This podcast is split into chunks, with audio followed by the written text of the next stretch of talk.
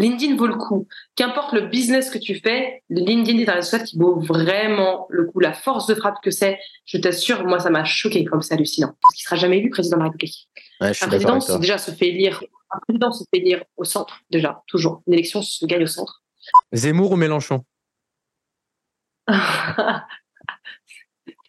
La peste ou le choléra, tu me demandes là.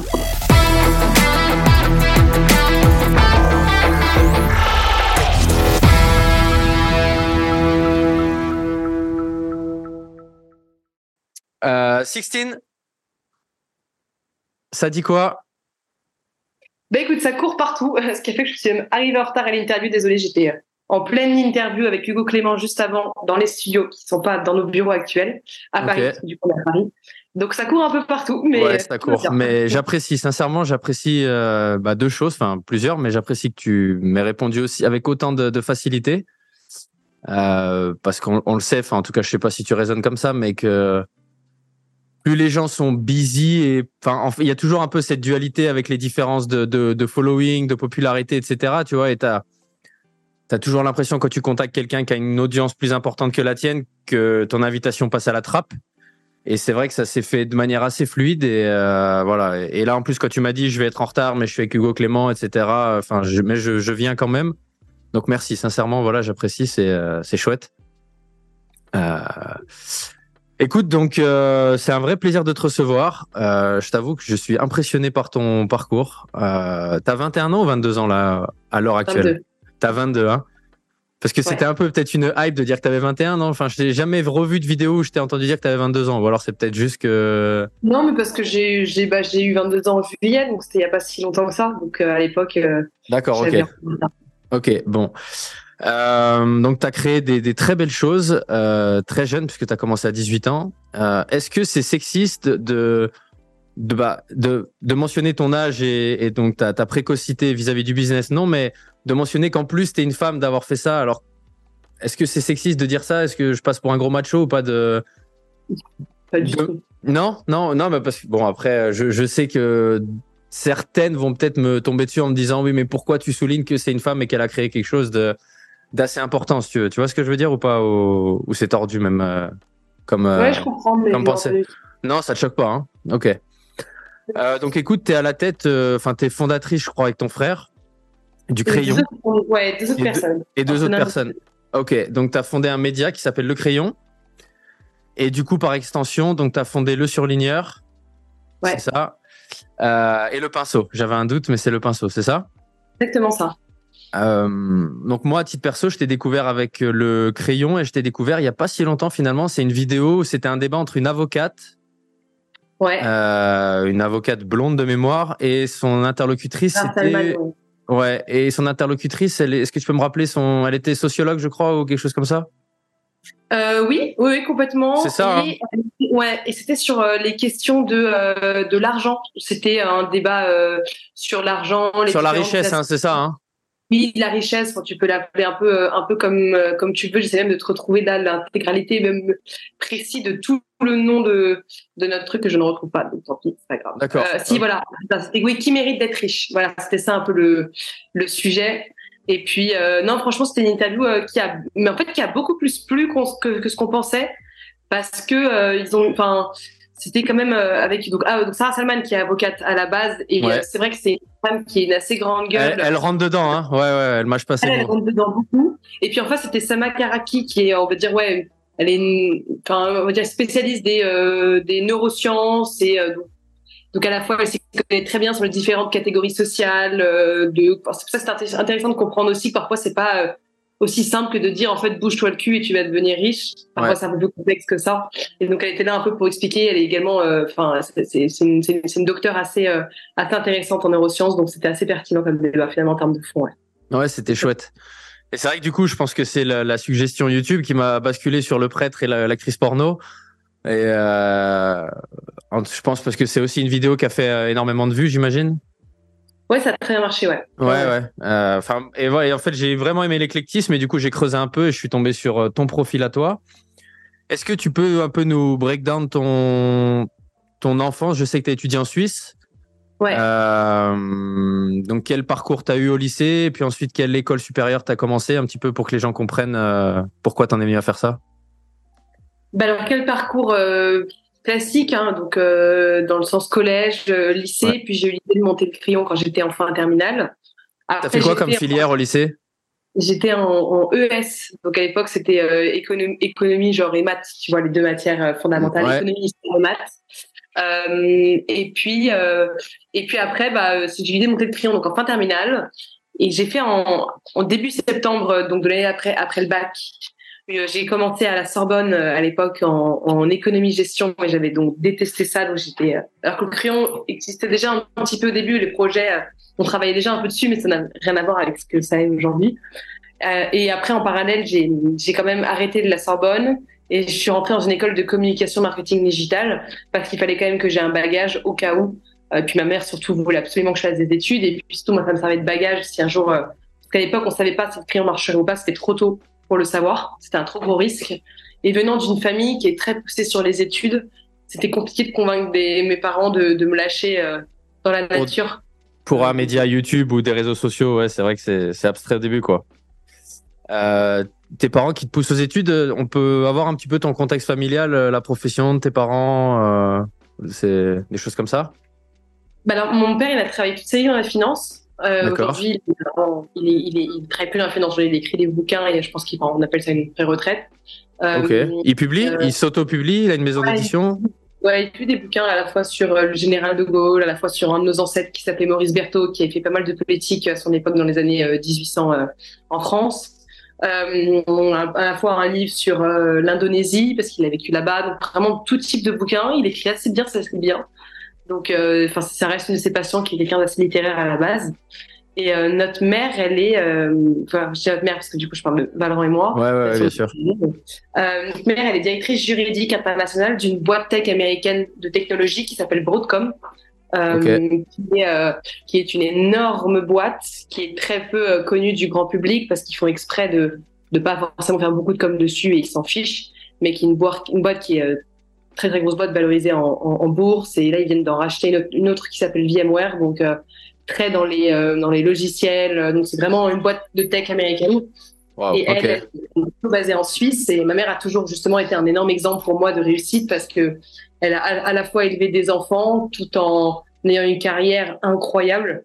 Et ça, c'est vrai que pour moi, c'était un, c'était une belle chose. Donc, donc tu, tu, tu dirais que ta motivation d'entreprendre, tu la puises de ta mère plus que de ton père? Non, je l'ai pas forcément de l'un ou de l'autre, mais c'est vrai que ma mère m'a vachement plus soutenue au début parce que comme elle est dans une mentalité très à l'américaine, elle était très dans le euh, au pire si vous échouez, vous aurez appris. Et là où quand tu es un français français, l'échec tu le vois pas forcément quelque, comme quelque chose de positif. Ouais, je suis Et, d'accord. euh, et donc c'est pour ça que c'était génial parce qu'au début elle nous poussait alors que ça n'est, enfin, on savait pas que ça, ça deviendrait comme comme comme ce que c'est qu'aujourd'hui, comme comme ce que c'est aujourd'hui, pardon. Donc bon. Et du coup, j'imagine que le- les doutes de départ quant à la viabilité du projet, ils sont, euh, ils n'existent plus Non. maintenant? Là, c'est juste jusqu'à où on va aller. c'est juste euh, une autre manière de voir les choses. ouais. Et du coup, euh, est-ce qu'ils ont joué un rôle dans le, le départ sur un investissement, un apport pour pour enclencher, pour un prêt, pour je sais pas des achats de, de matériel, de, de, de studio, de choses comme ça, ou, ou vous êtes vraiment lancé avec de l'argent de poche et on voit comment. Bah, je, euh, tu sais, de mon souvenir, pas plus que ça. Enfin, après, on tournait dans l'appartement de ma mère.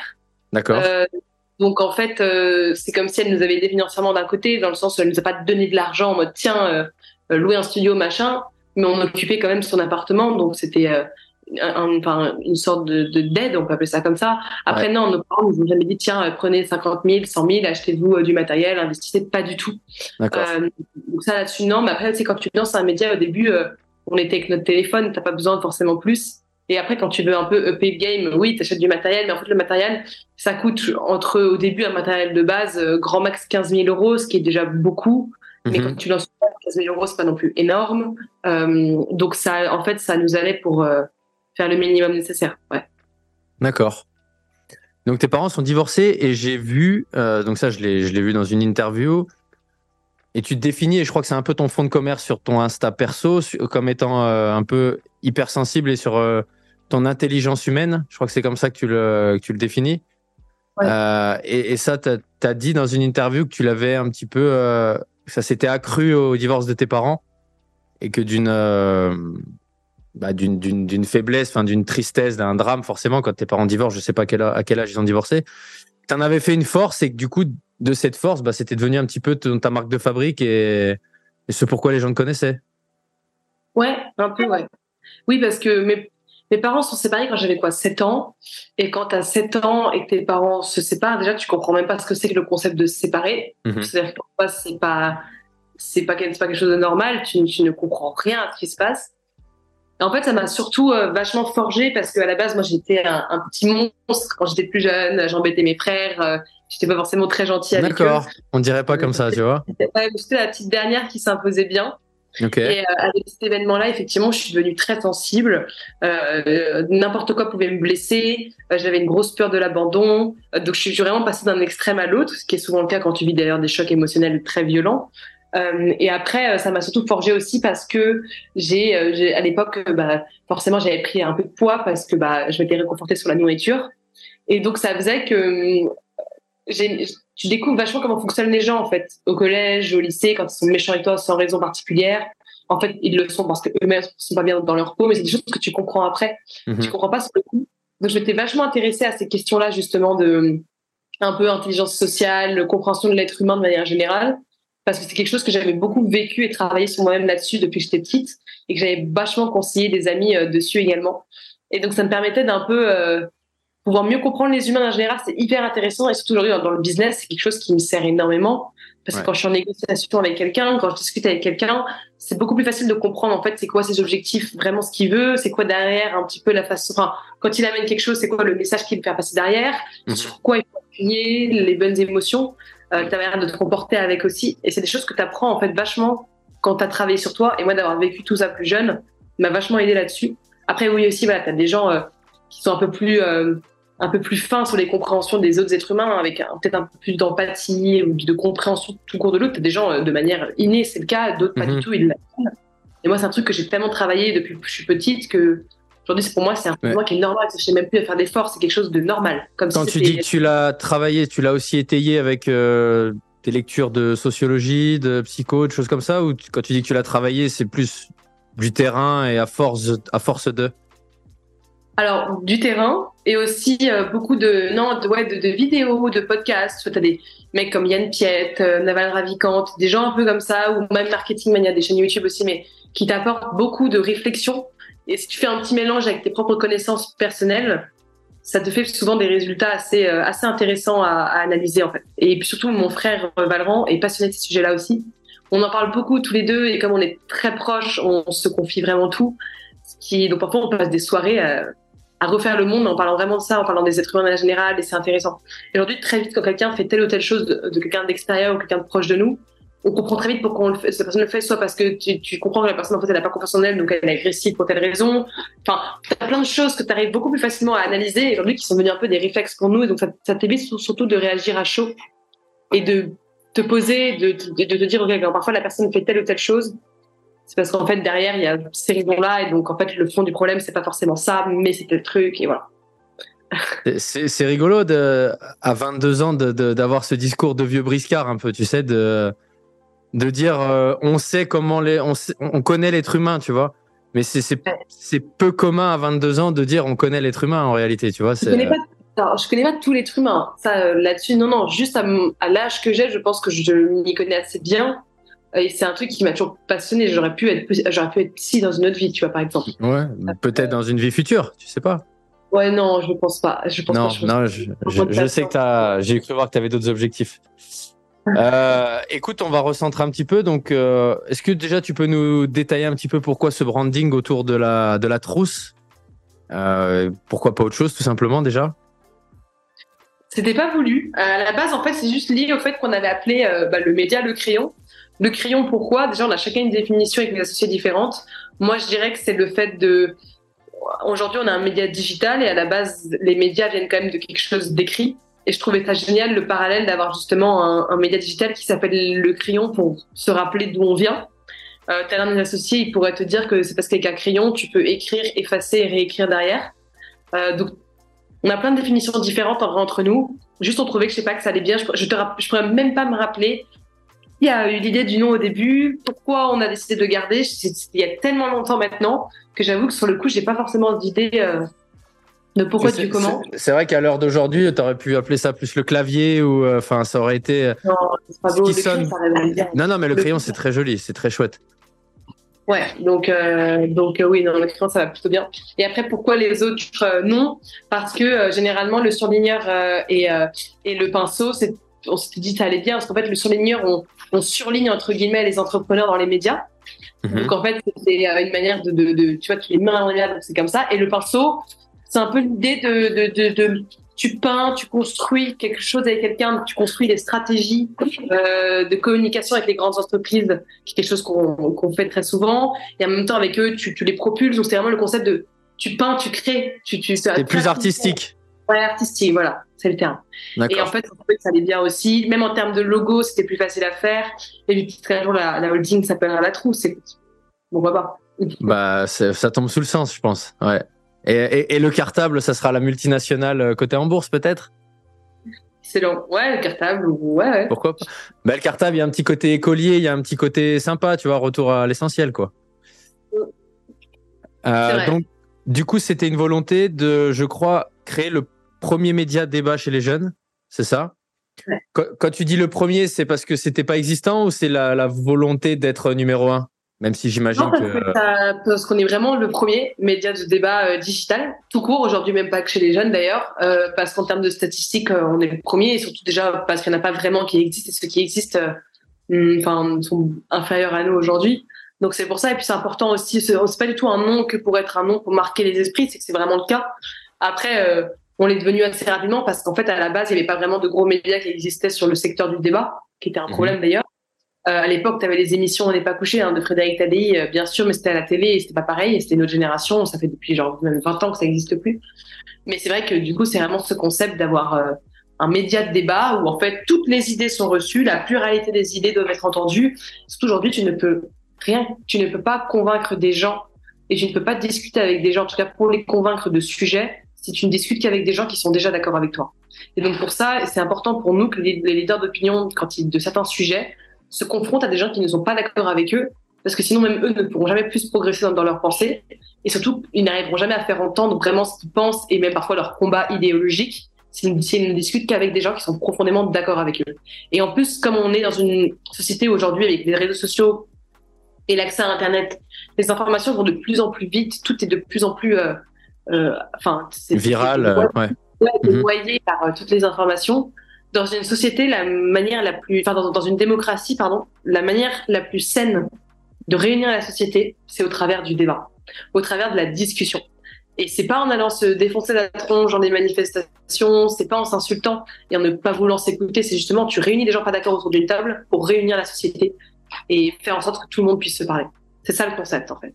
C'est d'élever notre génération après, quand tu dis. Et, bon, moi, je pense que je suis plus dans la cible, euh, dans la tranche d'âge de, de ce pourquoi vous avez créé ce média, mais je pense que là où vous avez réussi, c'est que vous intéressez. Enfin, quand tu dis les jeunes, je ne connais pas exactement à quoi vous pensiez, quand, euh, enfin, quelle, quelle tranche d'âge vous vouliez englober, mais moi qui ai 36 ans, tu vois, donc qui, suis pour le coup plus de ta génération, enfin, je, je me dis pas que c'est un média d'ado, si tu veux. Et j'ai envie de penser que c'est pour vous, vous le prenez comme un compliment parce que c'est. Euh, si vous ne touchiez que les gamins, enfin les gamins, que les gens de 17 ans, bon, au bout d'un moment, vous seriez peut-être pas crédible euh, vis-à-vis des invités, peut-être même vis-à-vis de, vos pères, quoi. De, je sais pas, qu'est-ce que tu en penses?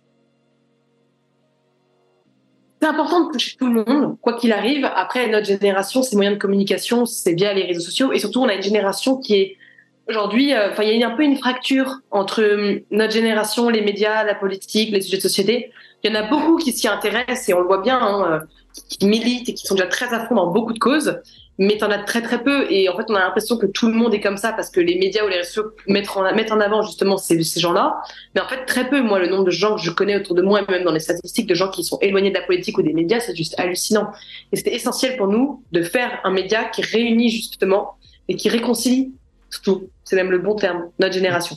J'ai l'impression que ta génération, à l'âge que tu as actuellement, il y a une appétence qui est supérieure à quand moi j'avais 22 ans sur euh, les questions de politique. Alors effectivement, c'est peut-être exacerbé par l'omniprésence des réseaux sociaux et les partages, les différents médias qu'on peut voir, mais euh, j'ai l'impression qu'il y avait moins ce côté revendicatif et euh, revendicatif de ses idées, soucieux de soucieux d'être entendu. J'ai pas l'impression que moi à 22 ans j'avais ça en fait, tu vois. Et j'ai pas l'impression que les gens autour de moi bah, se sentaient concernés finalement, tu vois. C'était bon bah j'ai 22 ans, je suis à la fac. Euh, bon, tu sors. et, et aujourd'hui, alors après, je sais pas, c'est peut-être aussi mis en lumière par des médias.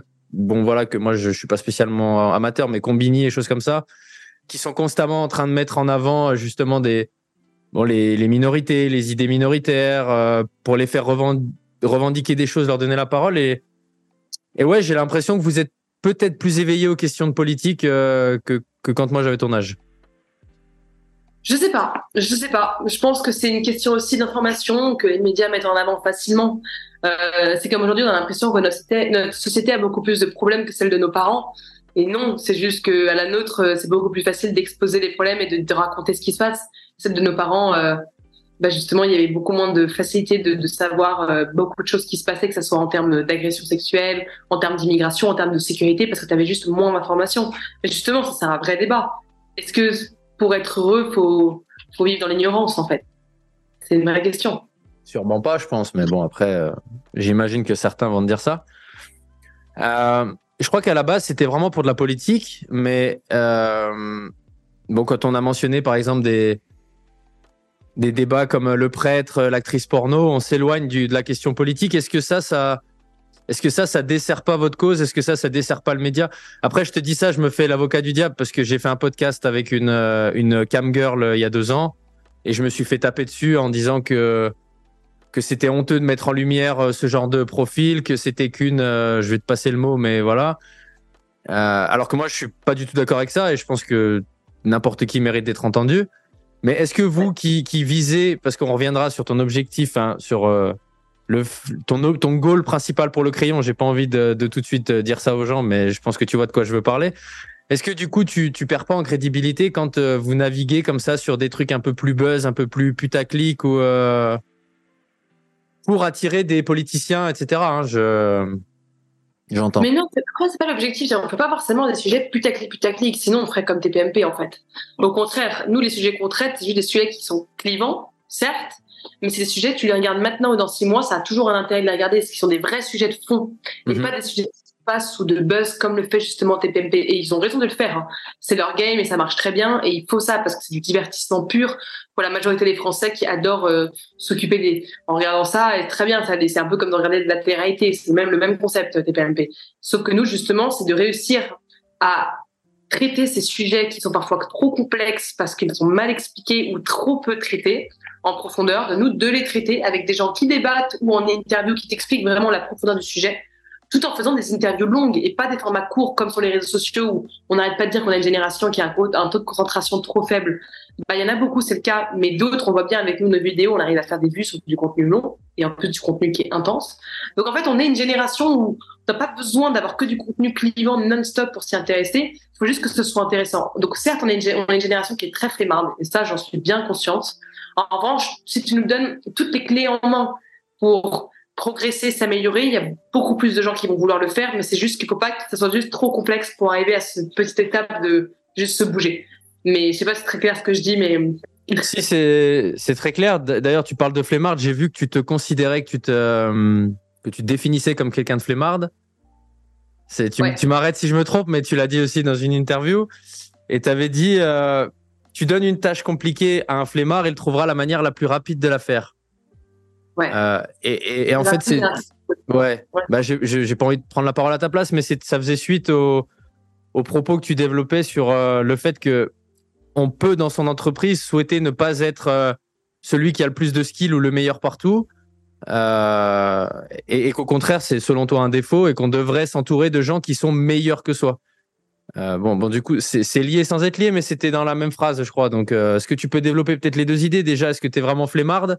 Parce que est-ce qu'on peut être flemmarde avec un, CV comme le tien déjà à ton âge d'avoir accompli autant de choses euh, selon moi, tu n'es pas réellement flemmarde. Mais bon, après, tu, je te laisse nous en parler. Alors, pour moi, flemmard ne veut pas dire euh, tu restes dans ton lit à rien faire de la journée. C'est pas ça, être flemmard. Être flemmard, c'est juste tu vas euh, rechigner le plus longtemps possible, attendre le dernier moment euh, pour faire un truc que tu dois faire. Euh, tu es flemmard dans le sens où tu as un truc très compliqué et d'autres tâches un peu plus faciles, bah, tu vas faire la plus compliquée en dernier.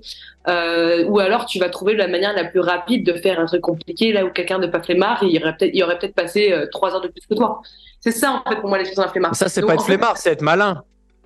Hmm, alors, le dernier point, oui, mais c'est lié à un concept de flemmardise, en fait. Et oui, c'est être malin, mais il n'y a qu'un flemmard qui peut avoir ce raisonnement-là parce qu'il est tellement flemmard qu'il va vouloir trouver une manière de, la plus intelligente et, rapide pour faire la chose. Et à la base, je suis quelqu'un de flemmard et pourtant, euh, j'ai toujours trouvé des solutions rapides pour aller euh, au bout de, de, mes projets. Tu vois, mettons tout débile, mais des projets de groupe, bah, je vais quand même me faire en sorte de me mettre avec des gens bons et pas des gens crétins parce que oui, j'ai envie que le projet ait une bonne note. Euh, j'ai un DST, ça m'est déjà arrivé de tricher pour avoir une bonne note et, euh, et, et, et, et, que, et ouais, que mes parents soient contents et que j'ai une bonne note sur mon dossier. Mais bien sûr, mais après, c'était juste aujourd'hui, effectivement, je suis peut-être pas, je suis pas, flemmard, effectivement, ce serait, ce serait un peu too much de le dire, mais à la base, je suis vraiment quelqu'un de flemmard. Donc aujourd'hui, je me force à faire des choses alors que je suis une flemmarde parce que bah, la passion, le travail, euh, t'as pas le choix, euh, t'es chef d'entreprise, donc je le fais. Mais à la base, je suis vraiment quelqu'un de flemmard. Juste, je trouve toujours la manière la plus rapide et simple de faire les choses que je dois faire. Et j'ai un associé, par exemple, qui est très différent. Moi, c'est Jules, qui lui est à l'opposé de moi, qui est quelqu'un de hyper rigoureux, euh, qui vraiment va aller en profondeur de tout ce qu'il doit faire. Euh, parfois, c'est pas forcément très utile, qui est vraiment euh, très maniaque sur ça. Tu nous donnes la même chose à faire. Il faut avoir le X résultat. On va faire exactement la même chose. Je vais avoir le, je vais faire la chose dix fois plus rapide que lui. Peut-être que lui, ça va être un chouïa mieux que moi parce qu'il aura passé dix fois plus de temps. Mais pour le peu de différence de résultat que c'est entre la différence de temps qui a passé, bah souvent ça vaut plus le coup d'avoir ma manière de fonctionner. Et, et donc, donc tu es en train de dire que tu es la meilleure de l'équipe c'est un peu ce que tu viens de dire. Non, non. Alors justement, voilà, il y a des domaines dans lesquels c'est bien d'avoir ma, méthode. D'autres, c'est d'être comme je. Et c'est pour ça que c'est génial d'avoir des, associés, ou très différents. C'est que justement, tu te complètes aussi pour les trucs comme ça. L'administratif, pourquoi c'est un enfer pour moi et que j'y arrive pas et que c'est le truc que je délègue dès que je peux le déléguer là où Jules, ça le fait chier, mais il le gère hyper bien. C'est parce que je suis tellement flemmarde que de passer un temps fou sur un truc qui me rend dingue, j'y arrive pas. Et oui, si j'étais la seule sur le, la terre entière à pouvoir le faire ou dans ma boîte, je le ferais. Mhm. Mais comme je sais qu'il y a Jules qui peut le gérer, bah, Jules va le gérer. Et dans ce cas-là, je m'occupe de tâches où Jules pourrait les faire, mais c'est mieux que ce soit moi qui le fasse parce qu'il a autre chose à faire, etc. C'est juste une manière de d'arbitrer ton temps quand tu as, quand as des, associés et que tu montes une boîte, en fait. Et dans ton lifestyle, t'es flemmard. Et dans ton lifestyle, t'es du genre à mettre 18 réveils pour te lever, à, à te lever à 13 heures les week-ends, à faire des choses comme ça? Non, c'est pas.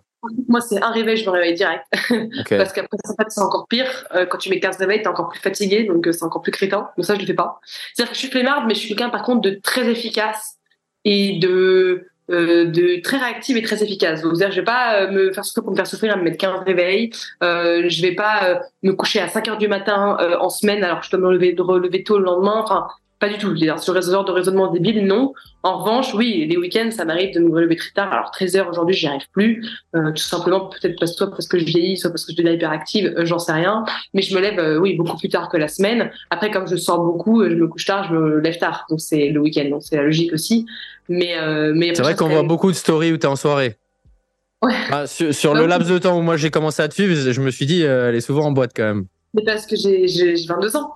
en fait, c'est normal. À mon et euh, justement, ce qui me permet de pas euh, pas perdre la boule et de pas avoir l'impression que je suis une femme de euh, limite 30-40 ans, c'est justement parce que le week-end, j'ai des soirées avec des amis qui qui ont à peu près même bon, il y en a qui sont plus âgés que moi, mais ils ont à peu près au moins le même tranche d'âge que moi. Et on s'amuse en fait, et on, on, déconnecte un peu du boulot et ça fait du bien. C'est important. Et au-delà de ça, je dirais même que toi qui, je pense, on peut le dire, est une figure publique ou qui commence à l'être en tout cas, euh, c'est même un peu du RP non, de sortir. C'est-à-dire que tu vas peut-être nouer des, tu vas peut-être faire des connexions, tu vas rencontrer des gens, tu vas qui vont potentiellement déboucher sur quelque chose pour euh, pour le job, non? Non, ça j'arrête. Bon, alors moi déjà à la base, je sors avec mes amis, je sors avec mes amis, je n'ai pas d'autre objectif, c'est de m'amuser et de déconnecter. Et quand je sors la semaine à des événements autres, déjà je ne fais quasiment plus aucun événement parce qu'ils n'ont aucun intérêt moi, chaque fois que j'allais à des événements, ça n'a jamais été prospecté ou, autre parce qu'en fait, ça ne marche pas du tout très bien et c'est plus une perte de temps qu'autre chose dans ta journée. Et de deux, aujourd'hui, les événements, malheureusement, la majorité que je fais, quand j'y vais, j'y vais plus pour les autres que pour moi, dans le sens où j'apporte plus de choses aux autres qui y sont que pour moi. Et c'est très bien. Il du coup, beaucoup d'événements que je fais dans ce sens. Euh, Alec Henry organise beaucoup d'événements, euh, j'y vais de temps en temps. La, Founders Night, qui est un, un, pareil, un truc que mon frère avec associé, on, on organisait beaucoup d'événements avec des entrepreneurs, ça existe toujours, j'y vais aussi. Mais aujourd'hui, dans ce genre d'événements, malheureusement, je, je, je, suis plus là à, donner des conseils aux gens et à mhm. expliquer ce que je fais parce que les gens veulent en savoir plus, que euh, à moi essayer de comprendre euh, ou d'avoir des conseils ou des recommandations de, de quelqu'un euh, qui que j'admire ou que, en qui je pourrais justement m'inspirer. Aujourd'hui, justement, je fais partie de ces gens-là dans un événement où c'est moi qui donne des conseils et quand je fais un événement, soit soit je le décide d'y aller en me disant très bien, je vais aider des jeunes et je vais retrouver plein de gens qui, qui connaissent et c'est super. Mais j'essaie de en faire pas trop parce que du coup, je, je, pour moi, c'est entre guillemets une perte de temps vis-à-vis de ma boîte parce que je ne gagne rien à faire ça. Mhm. Donc je le fais parce que j'aurais adoré dans une situation inverse euh, moi, à la place de ces jeunes-là, je puisse avoir un, un, entrepreneur qui a fait quelque chose de, qui peut-être je trouve cool, c'est un domaine qui pourrait m'intéresser ou comprendre pour gagner du temps. J'aurais adoré avoir des gens comme ça, donc je le fais aussi pour parce que j'aurais adoré le, qu'on me le fasse plus jeune. D'un autre côté, je veux pas non plus trop en faire parce que le but, c'est, enfin, ma boîte, euh, j'ai pas non plus euh, une boîte, enfin, j'ai pas un groupe média comme TF1, je sais pas, voilà, je suis pas Zuckerberg, j'ai pas. Pas pour le moment. Je sais pas, je suis pas successful à ce point-là mm-hmm. pour pour avoir à, ne faire que ça non plus. Donc euh, parfois voilà, faut trouver le juste milieu.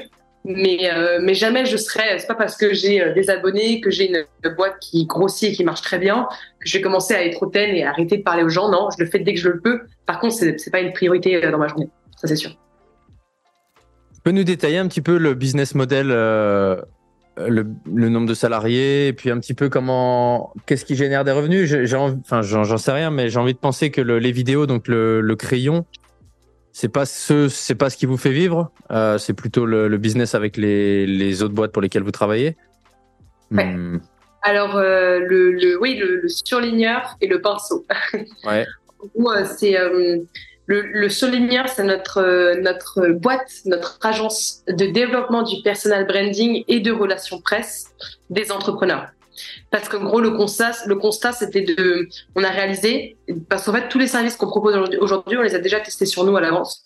Et on a réalisé qu'aujourd'hui, ne pas avoir un bon personal branding sur les réseaux sociaux et ou parfois dans les médias quand il y a des temps forts et que c'est utile de le faire. Quand tu lances une boîte, s'il n'y a pas une figure humaine qui représente ta boîte aux yeux du public, c'est très très dur euh, de faire en sorte que les gens s'identifient à toi. Et donc justement, c'est important d'avoir un personal branding qui est clair et identifiable, ce qui fait que dès qu'on a un besoin, on se dit bah tiens, telle personne, je pense à telle boîte parce que je sais que telle personne communique sur ça et donc elle fait tel truc qui pourra m'aider. Et aujourd'hui, nous, on accompagne vachement les entrepreneurs là-dedans parce que ayant monté une boîte, je sais qu'au début et même jusqu'à X années où vraiment je sais que ta boîte tourne toute seule sans toi, bah, t'as pas le temps de t'occuper de ton personal branding. Et souvent, c'est quelque chose de normal et que je peux comprendre. Mais ce que les gens ne comprennent pas, c'est que souvent, justement, le personal branding te permet d'arriver à ta fin plus vite. Elle te permet d'arriver au fait que ta boîte peut scaler plus vite, que ta boîte peut avoir d'autres opportunités grâce à ça. Et pour le vivre au quotidien, moi, ça m'a clairement changé ma vie d'avoir une bonne communauté sur LinkedIn et sur Instagram. C'est juste hallucinant, vraiment en termes d'opportunités de business. Je parle même pas en termes de, de crédibilité parce que c'est très fort. C'est un moyen de communication, c'est du marketing, c'est un investissement qui vaut vraiment le coup. Et donc, euh, bah, forcément, qui de mieux que nous aurait pu le faire, vu, euh, qu'on l'a fait sur nous, vu qu'on le fait pour plein de clients. C'est logique qu'on développe une agence là-dessus. Et en RP, c'est pareil. Les chroniqueurs dans plein de médias, etc., on passe tout le temps dans les médias, donc c'était logique aussi. Et l'autre agence, c'est une agence euh, d'influence et d'intelligence économique qui s'appelle Le Pinceau. Donc là, c'est vraiment avec des grosses boîtes. Il n'y a pas du tout de service prédéfini. Euh, il n'y a pas du tout de recurring. C'est vraiment à la carte en fonction euh, des demandes de nos clients, tant que ça reste euh, une grosse boîte, mettons genre, euh, je sais pas, BNP, Google ou autre, qui voudrait comprendre comment fonctionne aujourd'hui l'économie d'Internet, comment fonctionne le digital, comment communiquer à notre génération. Donc, ça peut passer par de l'intelligence économique où tu mets, je sais pas, tu fais des tables rondes. Je sais pas, il y a une boîte qui veut devenir un peu plus écolo, bah, tu leur ramènes des leaders d'opinion écolo et qui, du coup, discutent avec les dirigeants de cette entreprise-là en question qu'ils comprennent mieux les enjeux des écolos et que les écolos comprennent aussi que les grandes entreprises veulent beaucoup plus devenir écolos sur certains points. Et après, ça crée euh, des, business, des solutions, donc ça crée de l'intelligence économique.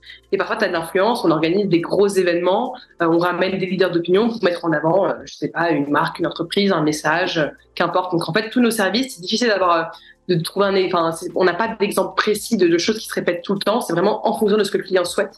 Et là, du coup, c'est des services qui évidemment valent beaucoup plus cher, mais par contre, mmh. c'est des résultats différents et sur des grosses opérations. Là où l'autre, c'est vraiment du recurring sur tous les mois et c'est un peu un sorte d'abonnement.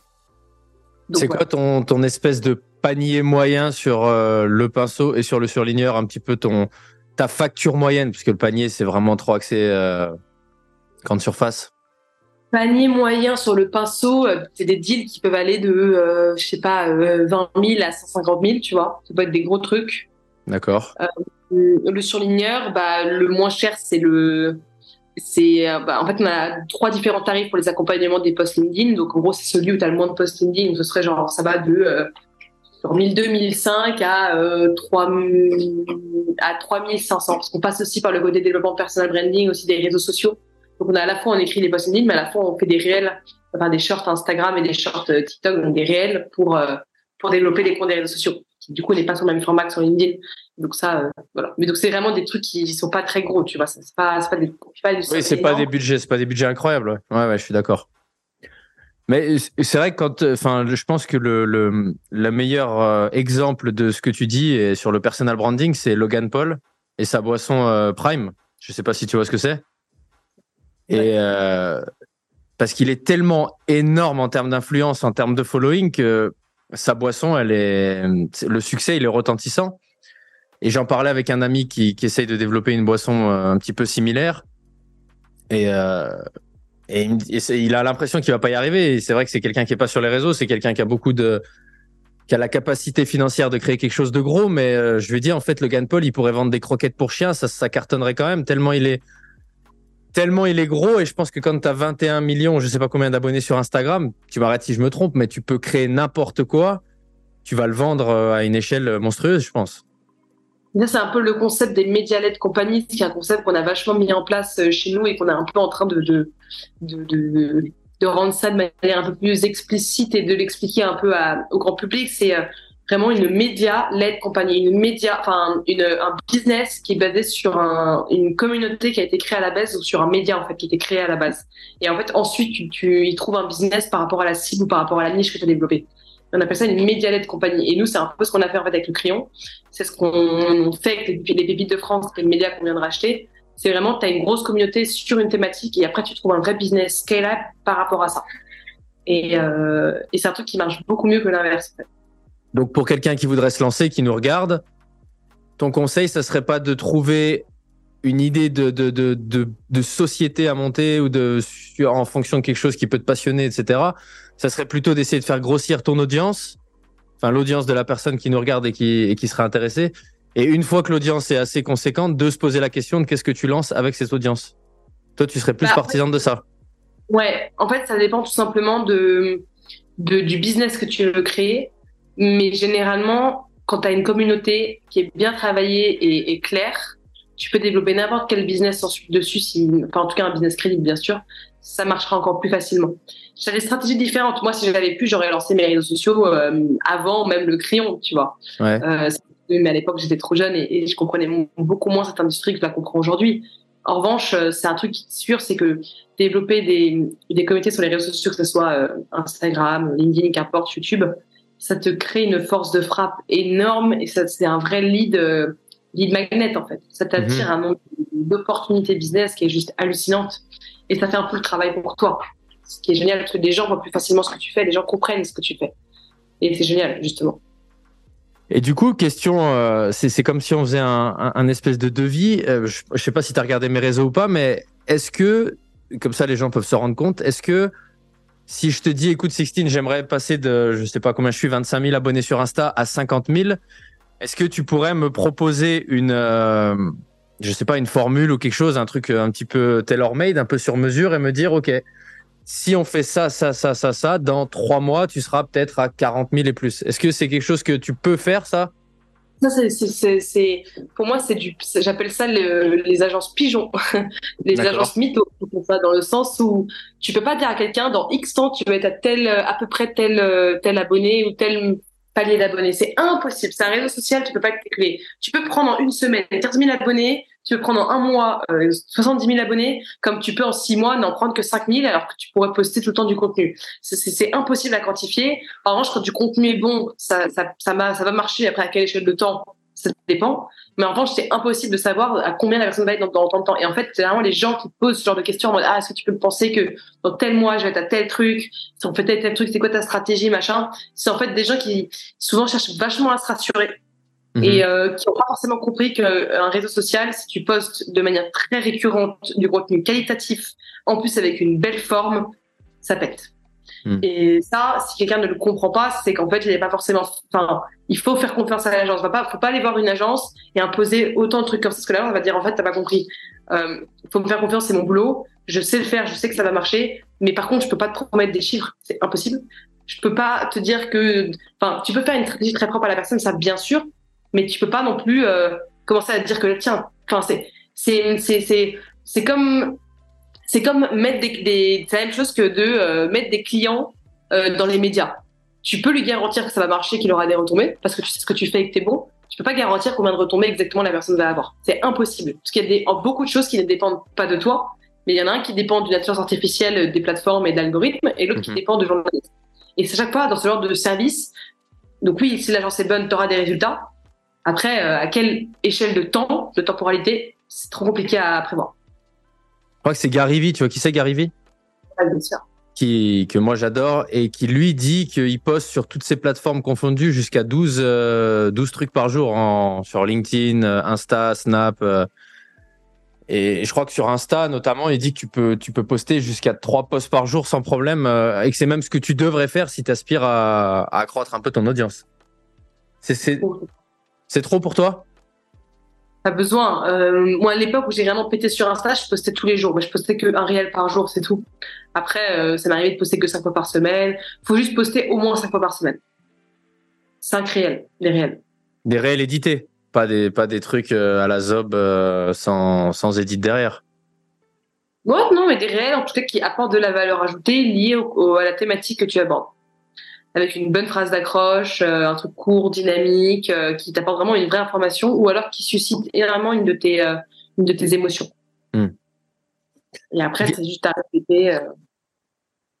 Et, et, par rapport à LinkedIn, parce que je sais que toi, tu es beaucoup sur, sur ce réseau, moi, je l'ai jamais utilisé, je sais même pas. Est-ce que, bon, après, moi, je vends rien en ligne, donc est-ce que c'est vraiment important pour euh, pour la présence sur les réseaux d'avoir ce, média ou c'est vraiment pour une niche ou pour des gens qui ont un service à offrir, qui essaient de faire de la vente ou, de se vendre eux-mêmes?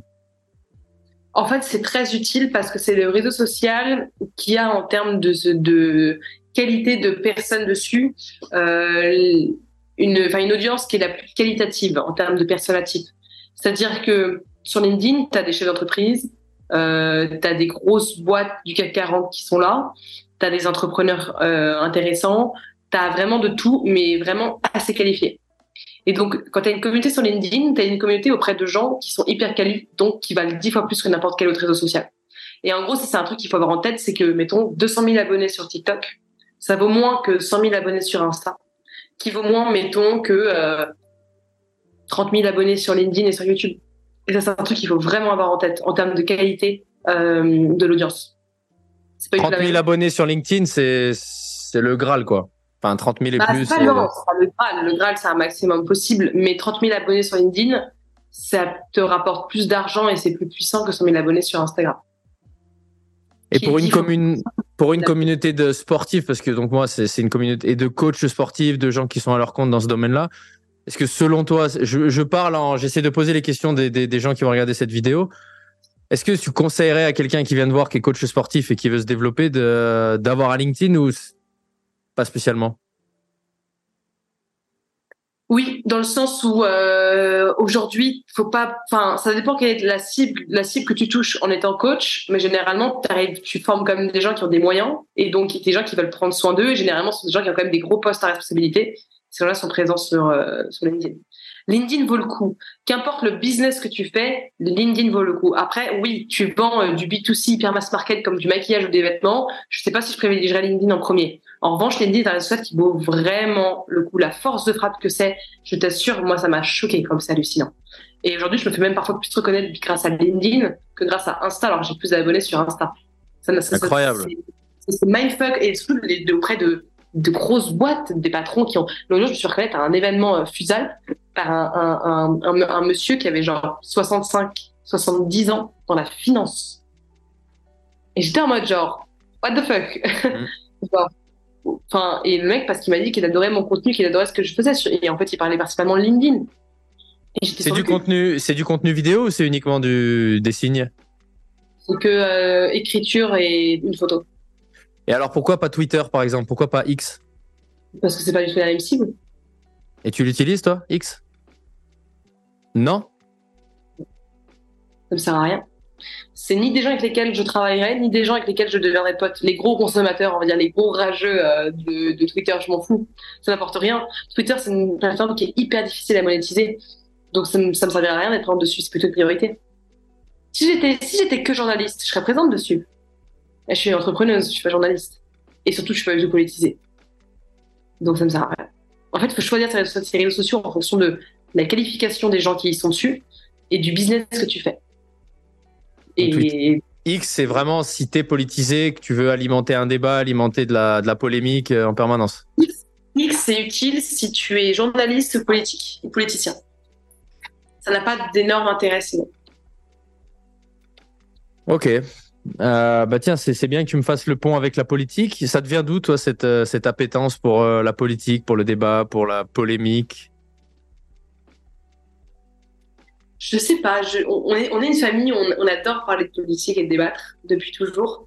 J'ai beaucoup d'ancêtres de côté de mon père qui ont fait de la politique, donc je pense que c'est peut-être lié à ça. en revanche, je à quelle échelle ils ont fait de la politique? Euh, bah, l'un des de mon père, qui s'appelait Maurice Verteau, a failli être président de la Cour des comptes euh, à l'époque, dans les années genre 1830, 40, 50, je sais plus exactement. Et à l'époque, président de la Cour des comptes, c'est l'équivalent du président de la République aujourd'hui. Donc, on a fait de la politique, enfin, ma famille a fait de la politique à très haut niveau. Euh, et, euh, et, même ma, tante, elle avait vraiment travaillé pour des politiciens qui ont été élus présidents à l'époque, enfin, plus aujourd'hui, mais en tout cas dans la République. Donc, c'est un truc qui est vraiment de famille. Après, moi, c'était vraiment parce que je m'étais toujours été habituée à ça. Donc, euh, je sais pas pourquoi j'aime autant ça. Après, j'adore débattre. Je suis une grande gueule, j'ai un grand caractère. Euh, donc, c'est lié à ça aussi. Puis, les sujets me passionnent vraiment aussi parce qu'ils nous entourent. Mais c'est des sujets que je trouve hyper intéressants à comprendre. Et en fait, euh, tout simplement, euh, à force d'en discuter avec ma famille et, euh, et, et, mes profs, c'est là où je me suis dit, il faut lancer un média qui parle aux jeunes parce qu'il n'y a aucun média qui parle de ça aujourd'hui. Et tes, tes parents, enfin après, non, ils ont les mêmes idées politiques ou au sein de ton foyer familial, c'était des idées politiques euh, divergentes? Ouais, ouais, ouais, on a les mêmes idées politiques. Ouais. D'accord. Euh, pas forcément début d'ailleurs, mais parce que euh, euh, bah, c'était des idées qui nous convenaient, qu'on trouvait les plus logiques, les plus justes et qui nous conviennent bien. Après, moi je connais plein de, plein de familles où entre les, le père et la mère ou les enfants et les parents, c'est pas les mêmes avis mais très souvent, euh, ça reste quand même très logique que ce soit les mêmes avis politiques entre familles, parce que tu as été quand même éduqué et élevé par tes parents, et donc par des gens qui sont élevés par une façon de penser et de faire. Donc c'est chaud de. T'en as hein, qui sont pas d'accord, mais généralement souvent. Ouais, il y en a, il y en a qui prennent le contre-pied pour un peu s'émanciper justement de ce. Oui, parfois ils ont raison de pas être d'accord. Parfois, enfin, par rapport, je veux dire, à ce qu'ils vivent ou au métier qu'ils font, aux études qu'ils font, ça peut être logique. Après, moi, j'ai beaucoup d'amis euh, qui me disent bon, euh, je sais très bien que euh, dans quelques années, je vais changer de bord politique. Et en fait, j'appelle ça un peu l'hypocrisie de la politique, c'est-à-dire qu'ils savent très bien qu'en fait, ils sont pas faits pour être de tel ou tel bord politique, qu'ils le sont plus pour bien pour leur bonne conscience actuelle, mais qu'ils savent très bien que plus tard, ils changeront de bord, quoi. Et ça, c'est ça me fait vachement rire à chaque fois, justement. J'en ai plein, mais comme ça, c'est très drôle. Et est-ce que selon toi, on décide d'entrer en politique pour réellement changer les choses, qui est normalement le, fondement principal? Ou est-ce qu'on le fait pour une avidité de pouvoir? Est-ce qu'on le fait pour, euh, pour, se mettre en avant, pour euh, une posture euh, sociale? Tu penses quoi de ça? Est-ce que tu penses que les, les politiciens sont encore sincères ou est-ce qu'ils l'ont jamais été déjà? Alors, je pense, euh, je pense tout simplement que c'est euh, c'est un métier de pouvoir. C'est un métier de pouvoir parce que pour moi, quand tu es profondément passionné euh, par justement les sujets que tu défends, tu, tu veux pas faire de la politique. Tu, tu veux rester dans tes sujets, tu t'en fous en fait du en public. Et ça, je le sais parce que moi, ma tante, la sœur de ma mère, elle, vient d'avoir la médaille d'or du CNRS, qui est juste une médaille qui est remise une fois par an, qui est la médaille la plus prestigieuse qu'on peut avoir dans notre pays, euh, par rapport à ces euh, sujets sur la biodiversité euh, qu'elle traite au quotidien. Et elle, mais pour rien au monde, elle le ferait de la politique. Et elle, elle critique la politique parce qu'elle est dans le mood, c'est n'importe quoi. Enfin, comment c'est fait parce que à la fin, forcément qu'une action est mise en place. Déjà, ils ont des programmes qui ne veulent tout et rien dire et en plus qui sont beaucoup trop tellement gros que tu peux jamais réussir à, les mettre en place et surtout tenu par des gens qui sont pas forcément profondément convaincus par ce qu'ils disent. Et ça, mais tous les bords politiques, ils sont plus accros au pouvoir qu'accros vraiment à leur sujet de thomas qui sont vraiment passionnés. Sauf moment, le pouvoir prend le dessus. Surtout, c'est tellement compliqué de mettre parfois certains sujets en place qu'à la fin, bah, malheureusement, euh, tes passions ou tes combats passent derrière, en fait. Et euh, moi, les gens les plus passionnés par l'écologie, l'économie, la sécurité, tous les sujets que tu veux, des gens qui sont en fait sur le terrain. C'est des gens qui sont au quotidien en train de travailler ce sujet et en fait ils s'en foutent de parler à Macron, ils s'en foutent de parler à qui tu veux dans la politique. Ils veulent même pas en faire, ils veulent même pas s'en approcher parce qu'ils savent très bien qu'ils ont beaucoup plus d'impact dans ce qu'ils font au quotidien qu'à une grande échelle euh, auprès d'un pays parce que ça ne changerait rien. Alors c'est quoi tu penses qui pousse quelqu'un des jeunes, euh, je sais pas, un Jordan Bardella, des mecs comme ça qui sont très jeunes à, à prendre la tête d'un parti et est-ce que tu penses c'est pour changer les choses ou c'est vraiment une ambition personnelle de se dire euh, je, serai, je serai président de la République un jour? Je pense que non, je pense qu'il est profondément lui euh, convaincu par ces sujets et, euh, par les constats qu'il évoque sur le problème d'immigration et de sécurité. Après, moi je suis convaincu que même s'il est élu au pouvoir, ça ne changera rien. Et pas parce qu'il n'est pas bon ou pas parce qu'il ne le voudra pas, mais parce que c'est impossible aujourd'hui de changer. tu vas arrêter l'immigration aujourd'hui dans une démocratie, mais good luck. Good luck. C'est impossible d'arrêter. Est-ce que c'est pas un peu antinomique du coup de revendiquer que tu crées un média qui donne la parole au débat, qui va donner la parole à, à exposer ses idées et, en même temps de dire et ce même mec qui va venir étaler ses idées, si jamais on lui donne les moyens de ses ambitions, il n'y arrivera pas. Est-ce que du coup, ça ne veut pas dire que tu ne crois pas en ce que tu promeus Non, c'est parce que pour moi, ça marche à l'échelle nationale, à l'échelle des individus si tu mets un seul mec au pouvoir pour tout changer, ça ne marchera pas. Ça marchera que si les gens veulent faire changer les choses. Et c'est justement en les tenant informés des sujets et en discutant pour qu'ils comprennent les points de vue de d'autres gens qu'ils peuvent en tout cas savoir ce qu'il faut penser, ce qu'ils veulent en faire des informations qu'ils ont. Mais t'as beau avoir un mec euh, qui est de la République qui veut changer plein de choses, si la majorité des gens ne veulent pas que ça change, ça ne changera pas. Parce qu'on est dans une démocratie. Dans une dictature, c'est différent. Et donc c'est important juste que les gens aient conscience de tous les sujets, qu'ils ne pas leurs propres avis et après, ils voient s'ils veulent à leur échelle personnelle, mais donc tu multiplies ça à des millions de gens, là, ça marche. À l'échelle d'un mec, ça marche pas. Qu'importe le pouvoir qu'il a dans une démocratie. Dans une démocratie, ouais. Qu'est-ce que tu penses du coup d'un mec comme Trump? Moi, ça m'intrigue de. Parce que bon, si, on part du principe que quand tu deviens président de ton pays, ce que, ce que ça te donne, c'est le pouvoir. Quand on parle d'un mec qui est milliardaire, est-ce que tu n'as pas finalement plus de pouvoir en étant du coup, encore une fois, milliardaire, c'est-à-dire que tu y a rien que tu ne puisses pas t'offrir sur Terre et que tu as une influence auprès d'hommes politiques qui est, à mon avis, plus importante qu'un homme politique auprès d'un mec comme ça. Qu'est-ce qui, du coup, bah, alors après, tu peux pas parler en son nom et moi non plus, mais qu'est-ce qui, qu'est-ce qui anime, tu penses, un mec comme ça qui a déjà tout, à vouloir s'emmerder, à, être exposé et du coup à être bien plus critiqué que s'il restait dans son coin avec son, son immobilier et ses milliards?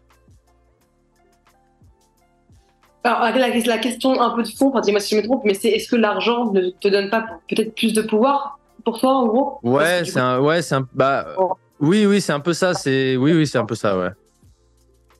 Mmh. Oui, je pense que un milliardaire aura dix fois plus de pouvoir que n'importe quel président. Euh, Elon Musk a plus de pouvoir qu'un président, par exemple, on est d'accord? D'autant plus maintenant qu'il détient X. Ça dépend des sujets. Euh, parce que typiquement, euh, sur, sur euh, le, choix de l'arme nucléaire, etc., il n'aura il, il aucun pouvoir dessus. En revanche, sur l'information, sur même l'économie, il a plus de pouvoir.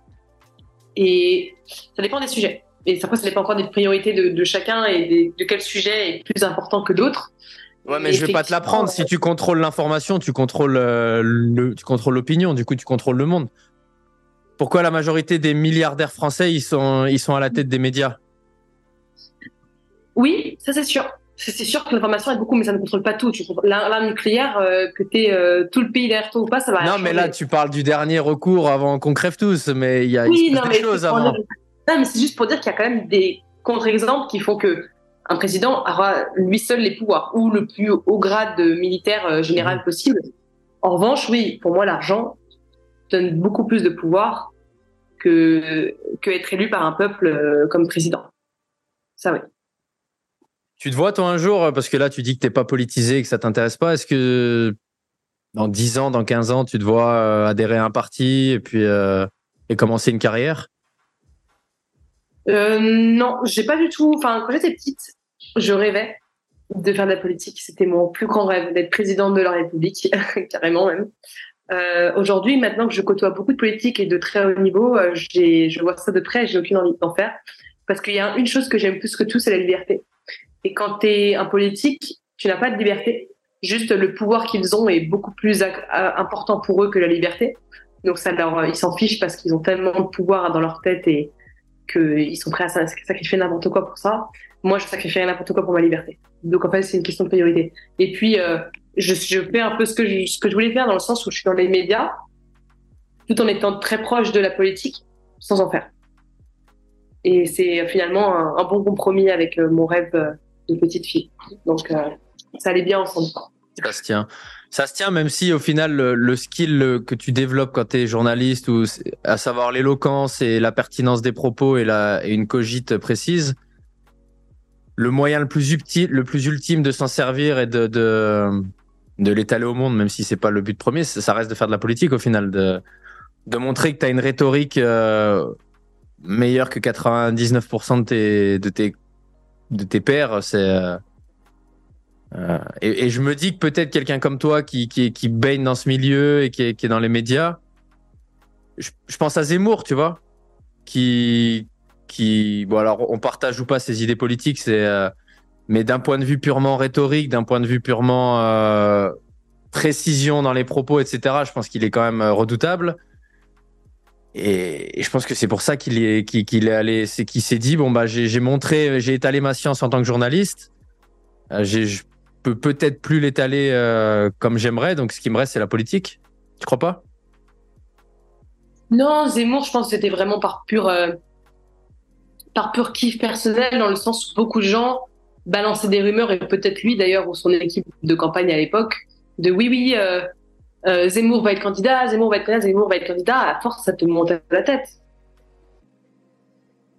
Et tu te dis, t'as l'impression que le peuple t'appelle. Alors qu'en fait, pas du tout je veux pas enseigner l'athlétique juste à cause de ça, par, euh, par désir personnel de, ouais, de, de pas de montrer les muscles, mais qu'il avait l'impression qu'il allait être élu, qu'il y avait un scénar où il serait élu. Et ça l'a rendu accro de se dire qu'il aurait autant de pouvoir. Mais finalement, avec le recul, c'est une connerie qu'il l'ait fait. Parce que du coup, il est plus chroniqueur comme il l'était avant, il était quand même adoré au président. Il a plus perdu pour moi à fin de la politique, parce qu'il sera jamais élu président de la République. un président, déjà, se fait élire, un président se fait élire au centre, déjà, toujours. Une élection se gagne au centre. Et de deux, un président se fait aussi élire sur les actions qu'il mène sur le terrain. Zemmour est très présent sur les réseaux sociaux parce qu'il est clivant, mais sur le terrain, il est zéro présent. Il n'y a pas de parti, il n'y a rien. Il sera jamais élu. Euh, et, la force de Macron, c'est qu'il y avait un nombre de gens sur le terrain qui parlaient en sa faveur, le nombre de gens dans la rue à Paris qui disaient voter Macron, voter Macron. le mec était à la fois présent sur les réseaux sociaux avec un truc de renouveau, pas de casserole sur lui, et en plus présent sur les réseaux sociaux, à la télé et sur euh, le terrain il avait tout conquis. Zemmour, pas du tout. Et après, il a vraiment eu ce truc un peu à la. Oh, le peuple m'appelle, il faut que je vienne, il faut que je vienne les secourir. En fait, mec, non, genre, c'est pas parce qu'il y a un média qui dit un truc, ça reflète pas du tout ce que la majorité des gens pensent. je me souviens de son clip de campagne, tu sais, là, qui relatait l'histoire un petit peu, là, qui avait fait le buzz sur YouTube, là. Tu te souviens, qui avait même été, euh, je crois, euh, il l'avait même effacé, je sais plus pourquoi, parce qu'il y avait un truc qu'il avait dit en trop ou une image qui collait pas, mais. Euh, euh, toi, ce que, du coup, finalement, ce que tu aimes le plus, c'est le journalisme ou c'est la politique? Euh... À titre de boulot, le journalisme, à titre perso, la politique. Et finalement, tu fais ni l'un ni l'autre. Tu es plus euh, dirigeante d'entreprise que où tu où tu fais du journalisme, où tu C'est un mélange des deux. Je parfois j'interviewe des politiques, j'adore ça. Parfois j'interviewe euh, des personnalités euh, publiques, donc j'ai un rôle de journaliste. Et en même temps, la majorité de mon temps, je suis chez l'entreprise. Donc je, je, fais ce que j'ai toujours en fait rêvé de faire. C'est un, bon mélange. J'ai un peu la casquette que je veux, mais je reste entrepreneuse à la base. Mais j'ai un peu la casquette que je veux. Est-ce que quand on a ton âge, on, a un complexe de. un peu le, syndrome de l'imposteur, d'aller interviewer un, politique chevronné de 50, 60 ans et de se dire euh, je suis une nana, je suis une, je suis une jolie nénette, j'ai 22 ans, le mec il va pas me respecter, il va me prendre de haut. Euh, est-ce que ça t'est déjà arrivé? Est-ce que tu l'as déjà vécu? Est-ce que tu l'as déjà ressenti? Pas du tout. Alors ça, euh, non. Non, non, jamais. Au contraire, ça m'a plus servi parce que il y a moins de femmes qui osent euh, prendre la parole en public, qui osent monter des boîtes aussi jeunes. Donc quand tu prends ces risques-là, tu te démarques et tu te fais remarquer beaucoup plus facilement. Donc euh, à l'inverse, parce que pour les risques que j'ai pris, ça m'a beaucoup plus servi qu'autre chose.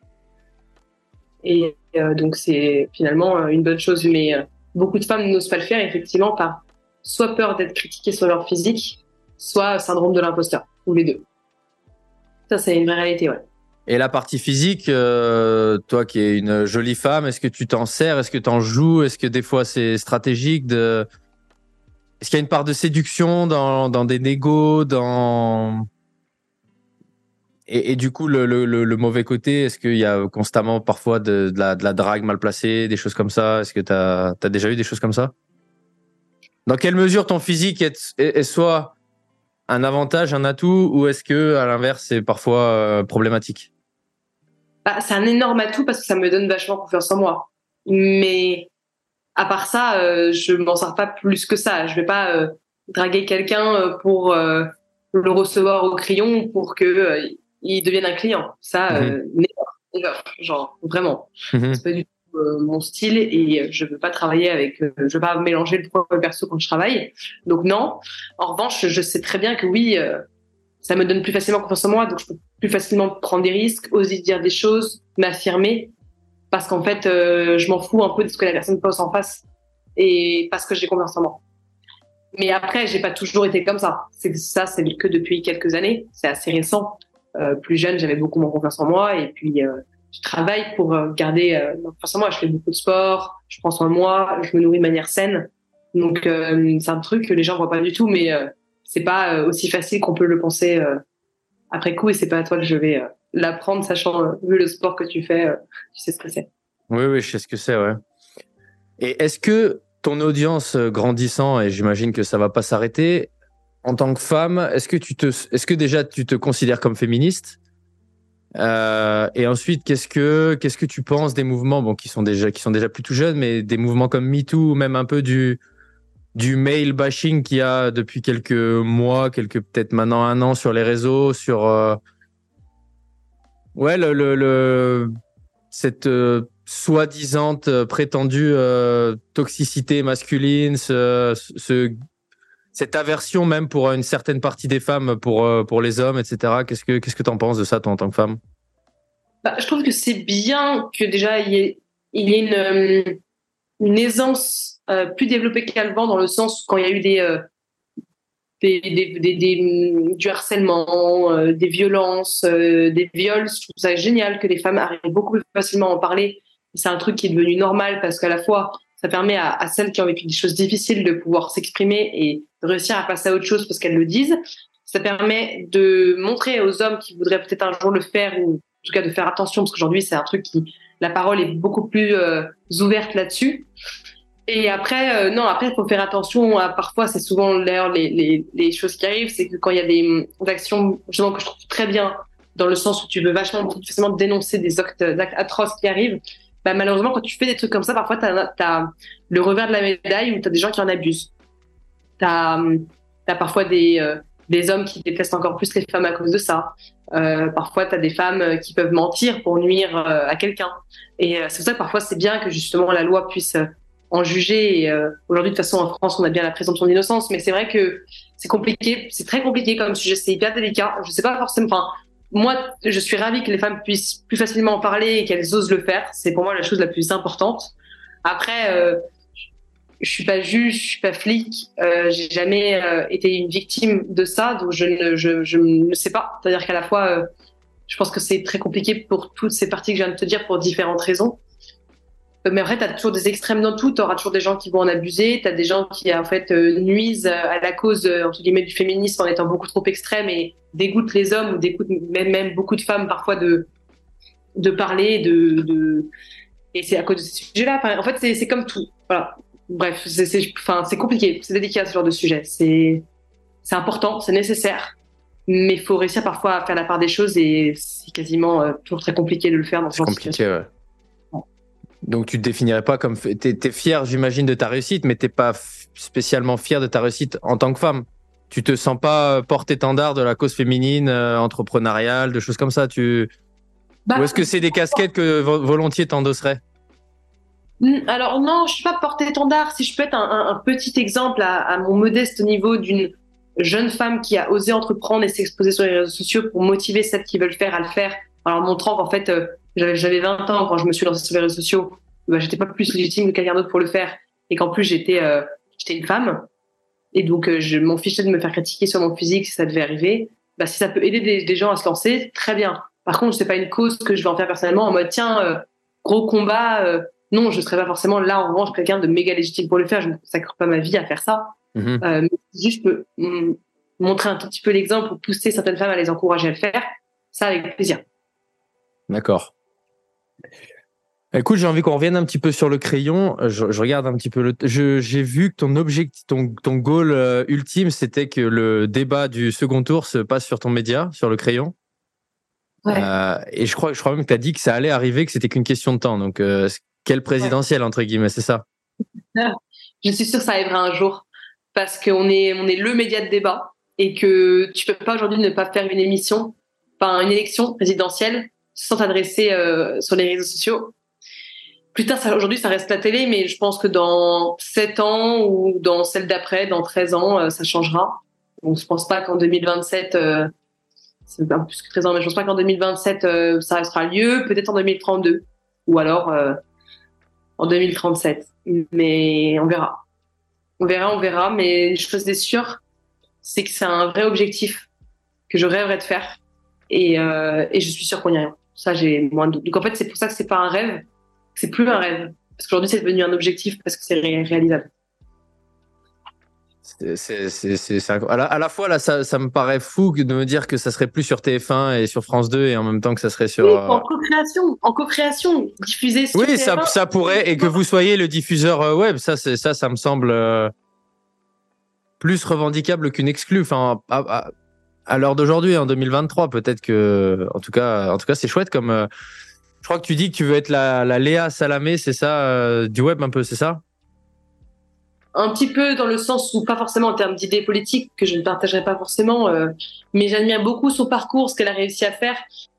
Elle est euh, parfois peut-être un peu la catégorie, bon, elle peut être euh, parfois trop agressive, pas assez ou autre, mais c'est très fort ce qu'elle a réussi à faire, ce qu'elle a réussi à imposer. Et j'utilise plus l'exemple de Léa Salamé que de Claire Chazal, par exemple, parce que c'est vraiment une génération qui est beaucoup trop éloignée de la mienne. Mais c'est un peu ce, ce style-là, c'est de c'est de ouais c'est c'est des figures que j'aime bien me référencer quand je pense à mon petit côté journaliste j'aime bien. À mon à mon sens elle coupe un peu trop la parole quand même. Elle est un petit peu trop euh, un peu trop agressive hein. Je suis d'accord. Mais c'est sa, manière de faire. c'est sa marque de fabrique? Ouais si je te si je te donne des lui ou lui euh, c'est pour te mouiller un peu euh, un petit jeu de je te propose deux individus tu me dis qui tu choisis? Ok, mais je choisis pourquoi Pour. Euh... Tu choisis parce que tu, tu te. Alors, c'est pas un piège, hein, mais parce que tu préférerais cette personne. Enfin, on choisit rarement quelque chose parce qu'on l'aime moins que, que l'inverse. Comment? Non, non, mais pour en faire quoi? Monter un business avec, sortir avec, devenir pote c'est pour, c'est pas, ça peut, bah. ça peut ne pas être une réponse en fonction. Alors, écoute, je, vu les, selon les personnes que je vais te mentionner, ça sera sûrement pas des petits copains éventuels, je pense, mais euh, tu, tu vas, tu, tu vas voir. Si je te dis Trump ou Biden? Ah, c'est chaud. Euh, Biden. Si je te dis Bruce Toussaint ou Pascal Pro? Pascal Pro. T'as vu, je te demande pas pourquoi. Hein. J'ai quand même à chaque fois envie de te demander pourquoi, mais je suis quand même sympa. Raphaël Enthoven ou Michel Onfray? Je vais dire Raphaël Enthoven parce que j'écoute beaucoup plus ce qu'il fait. Zemmour ou Mélenchon? La peste ou le choléra, tu me demandes là. C'est les, opposés, écoute. Il bah, faut, se mouiller, dans la, la le choléra, euh, bah, Zemmour, quoi. Enfin, Zemmour. Zemmour. Zemmour. C'est peut-être parce que tu es plus de droite que de gauche, non, du coup? Bah, je suis, étant capitaliste libéral, je suis plus de droite. Après, euh, aucun des deux n'est capitaliste ou libéral, donc j'ai envie de te dire que c'est pas. Je dirais Zemmour pour mon côté euh, que j'aime mon pays et que et que je reste quand même assez attaché aux questions de sécurité. Macron ou Marine Le Pen? Macron. D'accord. Alors, euh, je vais. Il est beaucoup plus libéral qu'elle, capitaliste. Parce que C'est beaucoup plus libéral et capitaliste qu'elle. Ouais, je suis d'accord. J'ai pas dit que c'était super Macron, hein, mais c'est déjà mieux. Et du coup, je reviens sur le Enthoven ou Onfray, euh, parce, que, parce que vraiment, je trouve que la philo, c'est vraiment intéressant. Pourquoi t'écoutes plus Enthoven que Michel Onfray? Pour les idées politiques? J'ai commencé au lycée, en fait. Non, non, même pas. Euh, de un, Enthoven, on l'a reçu. Euh, Michel Onfray, on l'a pas encore reçu. D'ailleurs, ça n'a pas tardé, mais on l'a pas encore reçu. Pourquoi pas justement les opposer, non, dans un débat? Qu'est-ce que t'en penses? Je, je mélangerais pas ces deux personnages dans un débat, ce serait pas assez intéressant en termes de résultats, ce serait trop langue de bois, trop flou, trop pas assez dans les sujets. Il faudrait faire un autre mélange, genre un on ferait Jean Covici, bah voilà, ça peut être sympa. Mais euh, non, Enthoven parce que ça me rappelle mon lycée en fait quand j'étais euh, en terminale. En philo, on écoutait beaucoup de vidéos d'Enthoven. Et donc ça, ça ce petit côté émotionnel qui me, me raccroche à ça de nostalgie et euh, c'est quelqu'un où j'écoutais beaucoup sur France Culture avec ma mère. Super, la meuf, genre, euh, elle a que ça à faire au lycée d'écouter France Culture. Bah, c'est stylé, c'est stylé d'écouter euh, de la philo avec sa mère, je trouve. Il n'y a, pas y a rien bah, de honteux, au contraire. Bah, en fait, comme j'habitais en Suisse, mais que je revenais très souvent à Paris pendant mon lycée, dans les trajets de voiture avec ma mère, quasiment tous les week-ends, on écoutait France Culture. Et le matin, elle écoutait France Culture, donc je me préparais, j'écoutais aussi. Du coup, j'entendais. Et c'était très souvent Michel, Raphaël Enthoven qui parlait et il est profondément brillant comme comme mec mais comme l'est Michel Onfray juste je connais beaucoup plus les travaux de Michel de Enthoven que d'Onfray et euh, ça me rappelle aussi ouais ce petit côté émotionnel quand même qui me relie bien est-ce que son côté séducteur est-ce que tu penses que c'est too much ou c'est le juste euh, dosage euh... je sais pas d'avis là-dessus en vrai je je sais pas là, je, vraiment, je... J'ai l'impression qu'il est toujours un petit peu dans la. Bah, après, il me rappelle mon prof de philo en terminale, mais euh, ce côté un peu séduction, tu sais, qui, qui je pense, surtout pour la philo et surtout les sujets que tu abordes, peut biaiser un petit peu le, le, dans le bon sens, en fait, tu vois, va encore plus favoriser l'adhésion à ce que tu dis. Non? Ouais. Je sais pas, c'est pas, c'est pas le truc qui m'a sauté aux yeux. Euh, il est, il est, il a sa manière d'être. Il est passionné. Il y en a qui peuvent dire qu'il est charmeur. Euh, oui, c'est ça que je veux dire moi. Oui, les deux. Enfin, j'imagine. Ça, me dérange pas. En fait, ça me dérange pas et moi, euh, de toute façon, je l'écoute plus que je le regarde. donc, en fait, je me rends moins compte de son côté peut-être charmeur. Donc. D'accord. Ah, bah, écoute. J'en avais une autre aussi, c'est avec quel homme politique, vivant ou mort, t'aimerais déjeuner? Et pourquoi? Nicolas Sarkozy. Nicolas Sarkozy direct. Bah, parce que. Ouais. Parce que je pense qu'en termes d'idées, c'est celui auprès de qui je me rapproche le plus. C'est la, les premières, la première fois que j'ai regardé la politique de toute ma vie, c'était l'élection de Nicolas Sarkozy contre Ségolène Royal en 2007. Je me rappellerai toute ma vie de cette scène. J'étais, euh, c'était en 2008-2007. Non, c'était en 2000. 2007. 2007. 2007, 2007, 2007, je crois. J'avais 6 ans. Voilà, j'avais 6 ans. C'était en 2007. Et avec mes frères, on regardait dans la chambre de mes parents les, résultats des élections. Je comprenais rien. Et, euh, et, je sais pas, ça m'avait tout de suite passionné. C'était, euh, je sais pas, j'avais adoré. Je m'oublierai jamais cette scène. Et depuis, c'est resté une figure. Euh, on a beau euh, ne pas être d'accord, le détester, euh, ce que tu veux. Moi, ce que je garde surtout de lui, c'est la figure politique qu'il arrivait à, à imposer. Nicolas Sarkozy, il y a beaucoup de gens qui le respectaient, mais énormément. Tu ne respectes pas pareil un Nicolas Sarkozy que tu respectes un François Hollande dans la tête de beaucoup de gens, parce qu'il y en a un vraiment qui imposait quelque chose, qui était un vrai patron, dans le sens euh, patron du pays. Chef Et d'État, c'est ouais. un ouais, un vrai chef d'État, et c'est un truc que je trouvais, que tu sois encore une fois d'accord ou pas d'accord avec ce qu'il a fait. Il y a beaucoup de choses que je suis pas d'accord, d'autres que je n'aurais jamais, je salue pas du tout ça, mais je trouvais ça en tout cas en termes de figure très fort. Comme je salue beaucoup ce que Macron avait fait en 2017 pour se faire élire, le, le côté accessible, jeune, je trouve ça très fort aussi. Ils sont très forts pour ça. Ils imposent quelque chose, qu'on soit d'accord ou pas. Et, euh, et, et donc, je sais pas, j'ai tellement vu des, des, des vidéos de lui, j'ai tellement écouté de choses par le biais aussi de- d'amis à l'époque, de, de famille quand on en parlait, c'était notre président pendant cinq ans. Ça me ferait marrer de, de, de déjeuner avec lui. Et je pense que c'est un mec qui doit être très sympa et qui a une, une rhétorique, je pense, compliquée à battre. Très compliqué à mon avis. Mais c'est pas. Du coup, j'imagine que c'est réalisable. Vu l'ampleur de ton média et, et pour le coup, il est pas mort, donc euh, c'est. euh, réalisable. J'ai jamais, euh, j'ai jamais essayé et je pense que ça pourrait marcher effectivement si j'essayais. Après, je, Monsieur Sarkozy, si vous vous baladez sur ma chaîne YouTube, euh, il y a Sixtine qui attend un, un déjeuner. non, mais après, je, je voudrais le faire que si j'ai profondément quelque chose à lui dire, à, à- à des questions vraiment à lui. Enfin, je voudrais pas le faire pour le faire comme ça. Et aujourd'hui, ça ne, ne servirait à rien que je le fasse, je pense. Ce D'accord. serait, je sais pas. Je suis peut-être trop jeune encore. Je sais pas, mais je pense qu'aujourd'hui c'est pas le bon moment. Donc j'ai jamais vraiment essayé plus que ça. Ok. Peut-être le recevoir au crayon. Ça, c'est moi qui ferai l'interview déjà. ça sera pas l'un de mes associés. C'est moi qui vais l'interviewer. Euh, et, et, euh, et puis voilà. Écoute, c'est après t'as beaucoup d'hommes politiques avec lesquels j'aimerais déjeuner. Hein. Un Mélenchon, ce serait hyper intéressant, comme un Bardella. Ils sont tous intéressants à leur manière. Juste moi, avec mon côté capitaliste et libéral, Sarkozy est la figure pour moi qui euh, je trouvais la plus pertinente justement à ce sujet-là. Parce que ce serait intéressant de comprendre justement son point de vue et de parler. Je parlerais beaucoup plus de d'entreprise et de capitalisme que de politique avec lui, même si c'est souvent lié. Bah, c'est lié, mais c'est. Ouais. Je vois ce que tu veux dire. Et enfin, dernière question avec quelle personnalité tu rêverais de, déjeuner, vivante ou morte, euh, peu importe. Donc, hors, hors, euh, monde politique. Hein.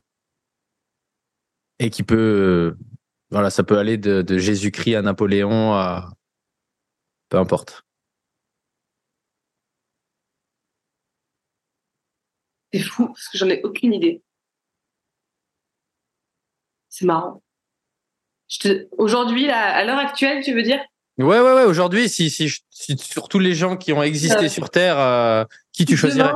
Demain, Ouais. tu Demain, tu, je peux te certifier un déj avec n'importe qui euh, qui a existé. euh. C'est dur hein, comme question. Hein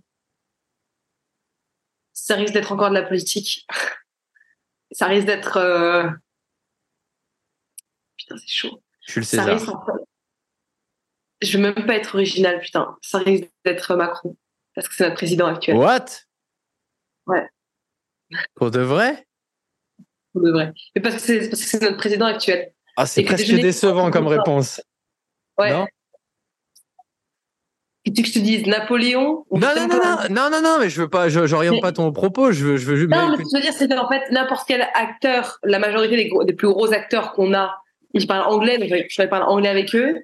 D'un autre côté, tu me sors un, un, un politique euh, qui est déjà décédé. En fait, la plupart étaient déjà misogyne à l'époque, ou des rois de France qui, enfin, en fait, il faudrait que ça reste co- cohérent. Et donc, pour de la cohérence, moi, je veux absolument devenir avec mon président de la République actuelle, donc Macron. pour lui rentrer dedans et lui faire part de ton mécontentement ou juste pour, euh, pour t'approprier le personnage non. Bon. Si je rencontre quelqu'un de, de, au dossier haut niveau, c'est pas pour euh, l'agresser quand je le vois euh, verbalement, c'est au contraire comprendre, m'intéresser, parce que ça reste tous des mecs brillants derrière. Et je m'en fous de mes idées, de ses idées. Là, ça passe à côté, t'en as rien à faire. Je suis d'accord avec Je- toi, mais les gens ils comprennent pas ça. J'ai souvent cette, même, me suis même heurté avec des amis en leur disant euh, que je rêverais de, de déjeuner ou de dîner, peu importe, avec euh, avec certaines personnes, même ne partageant pas leurs idées.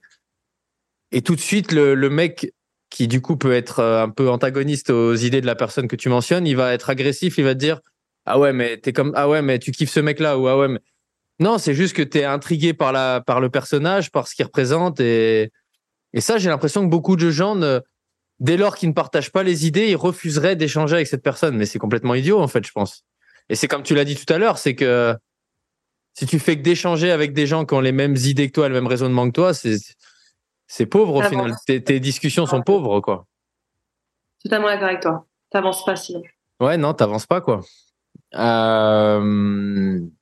Écoute, j'ai encore un milliard de choses à te demander, mais j'ai l'impression que, que ça va, que, que le temps passe vite et j'ai le mec du studio qui me fait signe qu'il nous reste que 10 minutes. Euh, Est-ce qu'on peut brièvement savoir un petit peu euh, ce que ça représente en, en audience et du coup en, en chiffre d'affaires, un petit peu tous tes réseaux, tout ce petit empire que tu es en train de créer euh, est-ce qu'on peut corréler euh, ton, ton, ton following au global sur toutes les plateformes et puis un petit peu le chiffre d'affaires Est-ce que ça représente euh? Alors, euh, alors aujourd'hui, à l'échelle du, du, groupe Le Crayon, on doit, je pense que cette année, on va faire, je sais pas, j'essaie de donner un, je vais donner une fourchette très basse parce que j'aime pas sortir des chiffres dix fois disproportionnés et complètement mythos comme le font la majorité des gens. En termes de CH, je pense que cette année, on va être entre, fourchette base, je pense, je sais pas, 1,5 euh, million, 2 millions. Euh, en termes du crayon groupe. Après, euh, c'était quoi cette question? C'est par rapport à quoi? Bah, En fait, c'était d'établir un lien, mais qui était peut-être pas établissable entre ton, tes followers et le chiffre d'affaires, en fait. Et est-ce que tu constates, est-ce que, est-ce que ton audience grandissante sur toutes les plateformes est corrélée à l'augmentation d'un chiffre d'affaires ou pas? Bah J'ai envie de penser que oui, et c'est un peu le. C'est un chiffre d'affaires personnel, pas à l'échelle de la boîte. Parce que, évidemment, ça me rapporte beaucoup de leads à l'échelle de la boîte et beaucoup de clients à l'échelle de la boîte, mais ça m'apporte aussi des clients à titre personnel de mon rôle en tant que euh, de créatrice de contenu sur LinkedIn aussi et, euh, et, Instagram où je mets en avant des entreprises avec lesquelles je veux être affiliée, genre Notion, euh, BPI, etc. Et là, je suis payée pour les mettre en avant parce que j'estime que c'est pertinent avec ma communauté et que moi-même, c'est des marques ou des entreprises avec lesquelles j'adhère complètement. Écoute, Sixtine, euh, j'ai envie de te remercier avant qu'on nous force à, couper la vidéo. Euh, je suis vraiment content d'échanger avec toi. C'est et j'aimerais, tu vois, prolonger cette discussion hors caméra parce que je sens qu'il y a vraiment beaucoup de profondeur dans les échanges, l'argumentaire et tout, et c'est vraiment agréable. Encore une fois, je sais pas si c'est boomer de le dire, mais je suis frappé par ta maturité. Euh, c'est rare d'avoir des discussions déjà aussi intéressantes, je trouve, de nos jours, tout court. Et, et en plus de se dire que c'est une discussion aussi intéressante avec une jeune femme de 22 ans, je trouve que c'est... Euh... Enfin, je trouve ça incroyable et je trouve ça mérite d'être mentionné. Je sais pas si les gens ont... Qu'est-ce qu'on peut te souhaiter Qu'est-ce qu'on peut te souhaiter à titre perso euh, Parce que bon, on parle beaucoup de ton, de ton groupe et de ta boîte, mais qu'est-ce qu'on peut te souhaiter à titre perso Et puis ensuite, qu'est-ce qu'on peut souhaiter au crayon Même si je crois que c'est le, le, débat présidentiel, mais... Euh de faire en sorte que je continue à apprendre beaucoup de choses et que je puisse les exploiter au mieux dans mon entreprise. Je pense que ça le... ce serait même pas d'être euh, milliardaire ou autre parce que c'est débile, ça n'a pas de. Moi, je pars du principe que les millionnaires alors peut-être? Oui, non, mais ça, bien sûr, je pense comme la majorité des gens sur cette terre, tout le monde rêverait d'être millionnaire. Après, euh, moi, je qualifie de rêve et d'objectif. La différence que je mets entre les deux, c'est que un rêve, c'est quelque chose qui est inatteignable. Un objectif, c'est faisable. Et pourtant, un objectif peut être à la base un rêve. Et euh, je veux pas me, souhaiter euh, d'être milliardaire ou autre parce que c'est plus un rêve qu'autre chose. C'est quasiment impossible que ça arrive. En revanche, je fais en sorte que ma boîte euh, évolue bien et parce que j'apprends beaucoup de choses et que j'arrive à me remettre en question, c'est beaucoup plus souhaitable et beaucoup plus facile à mettre en place. Et euh, c'est mon petit côté jeune femme de 22 ans qui reste encore modeste parce que je suis encore très jeune. Donc, peut-être que dans 10-15 ans, je te dirai autre chose. Ok, d'accord. Bah écoute, c'est donc tu, tu ne dissocies pas réellement finalement le travail du perso, quoi. Les deux sont. Les deux sont liés, évidemment. Les deux sont liés. Les deux sont liés. Bien sûr. Tu peux pas décorréler l'un de l'autre, c'est impossible. Quand tu passes autant de temps dans ta vie pro, quelqu'un de normal, il passe quoi? 70%, 60% dans sa vie pro? Et quelqu'un de comme nous, quand on est entrepreneur ou tu montes une boîte, tu passes 80-85% dans ta vie pro, voire plus. Donc tu n'as juste pas le choix de. Les deux sont reliés. Et c'est une erreur de penser qu'ils ne le sont pas. Bah, c'est dommage, c'est un sujet qu'on aurait, dû, qu'on aurait pu développer, mais ça, malheureusement, je, c'est une.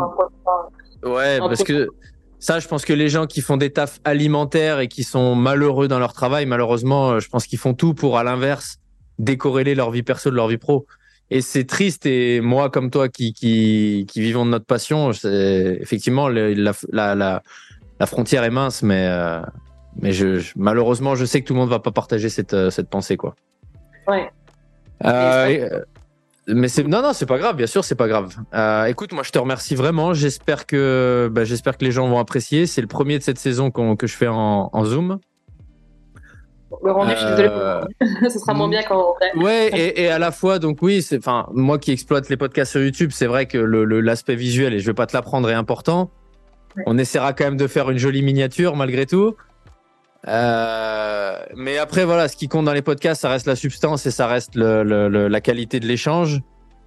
Et j'ai envie de penser qu'on a été à la hauteur, même si du coup, je suis terriblement frustré de, de que ça se termine maintenant. Mais euh, en tout cas, voilà, je te remercie. Franchement, euh, pensez vraiment à, liker, à donner, j'allais dire à donner beaucoup de force à Sixteen, mais t'en as pas besoin. Tu en as déjà plus que beaucoup de monde sur les réseaux. C'est à toi qu'il faut donner la force, donner la force à Vincent. Ouais, écoute que, que, le podcast devienne un gros podcast, comme j'ai comme j'ai comme j'ai à cœur que ce soit le cas. Mais euh, voilà. En tout cas, merci beaucoup, Sixteen. Tu même quand on arrête, tu, tu restes en ligne, qu'on puisse euh, juste euh, enregistrer tout ce qu'il y a à enregistrer. Voilà, abonnez-vous, commentez pour donner un max de, de, force à la vidéo. Et puis, Sixteen, je te remercie beaucoup. et puis, j'espère à une prochaine pour un, pour un autre entretien. Ciao tout le monde. Ciao, ciao, bye bye.